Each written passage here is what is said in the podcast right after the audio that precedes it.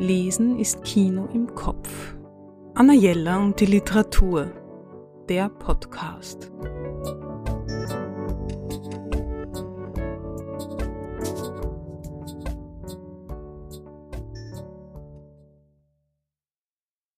Viel seltener als früher, aber dennoch kann ich mich immer wieder für spezielle Krimis begeistern.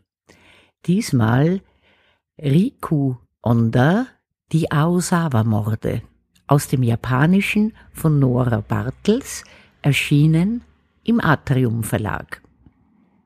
Ein herrlicher Sommertag und ein großes Fest veranstaltet von der Familie Aosawa. Was ausgelassen beginnt, wird zur Tragödie, als 17 Menschen durch Cyanid in ihren Getränken sterben. Die einzig Unversehrte ist Hisako, die zwölfjährige blinde Tochter des Hauses. Kurz nach diesem schrecklichen Nachmittag begeht der Mann, der die Getränke lieferte, Selbstmord und besiegelt damit scheinbar seine Schuld während seine Motive allerdings gänzlich im Dunkeln bleiben. Jahre später versuchen die Autorin eines Buches über dieses Verbrechen und ein Ermittler der Wahrheit endlich auf die Spur zu kommen. Doch die Wahrheit ist immer nur das, was wir aus unserer Perspektive sehen. Die heiße und feuchte Atmosphäre der Küstenstadt wird fast zu einem eigenen Charakter. Das faszinierende Ergebnis ist geheimnisvoll und absolut fesselnd.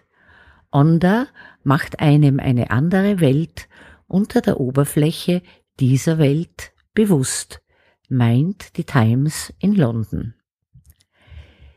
Die Aosawa-Morde sind kein Krimi im herkömmlichen Sinn.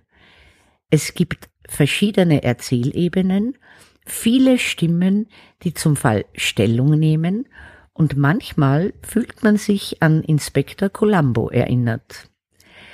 Etliche Rätsel werden hier aufgegeben und womöglich auch gelöst.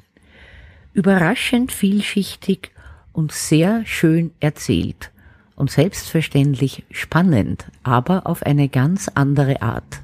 Spezialtipp.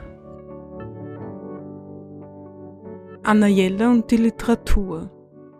Besuchen Sie unsere Buchhandlung in der Margaretenstraße 35 oder online auf annajella.at.